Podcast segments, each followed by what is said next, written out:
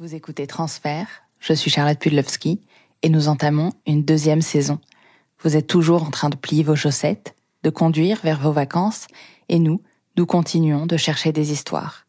Celle d'aujourd'hui est arrivée directement dans nos boîtes mail. L'histoire d'une adolescente, fascinée par le macabre, qui l'a côtoyée d'un peu trop près. L'histoire d'un fantasme guéri par la réalité. C'est l'histoire de Lou, signée Alexandre Mognol.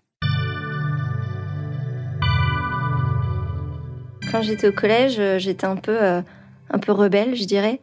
Et en même temps, euh, je faisais partie des, des darks du collège. Il y, avait, il y a toujours des catégories, les girly, les sportifs. Bah, moi, je faisais partie un peu ceux qui étaient bizarres, avec des colliers à pic, toujours habillés en noir. J'avais une fascination pour Marilyn Manson. Et j'ai toujours été attirée par, par ça. J'adore le cinéma.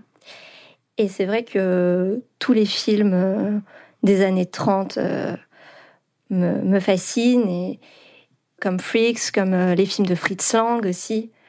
un film aussi qui s'appelle Dans ma peau, où c'est une femme qui va apprendre à découvrir son, son, corps, mais en se mangeant.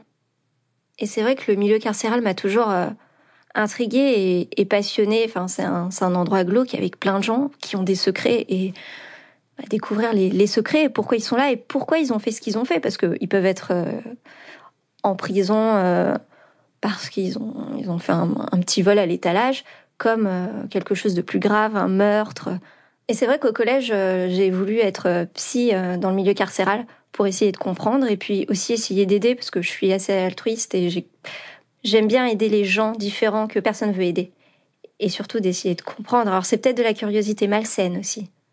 Mais je pense qu'au fond, chaque être humain a une part euh, de vice. Et moi, c'était peut-être la mienne à ce moment-là. J'habite chez ma maman, dans une petite ville de province, en centre-ville. C'est plutôt calme. par contre, quand il se passe quelque chose, euh, tout le monde le sait, bien évidemment. La gare est pas très loin de la maison, le collège non plus, les lycées. On est, on est assez proche de tout, en fait. On se déplace à pied, c'est plutôt sympa. C'est un soir de semaine. Je crois que c'est il me semble que c'est un lundi. On est en septembre. Et dans le collège où je suis, il y a un, internat avec euh, tous les lycéens, les collégiens aussi. Et là, je vois euh, au loin euh, plein de jeunes qui arrivent d'un lycée. Donc je suppose qu'ils sont internes. Et alors là, tout s'arrête. Mon regard se pose, j'étais avec des copines, je crois que je les vois même plus. Et je vois au loin euh, une toute petite personne qui fait ma taille, c'est-à-dire 1m60 à peu près.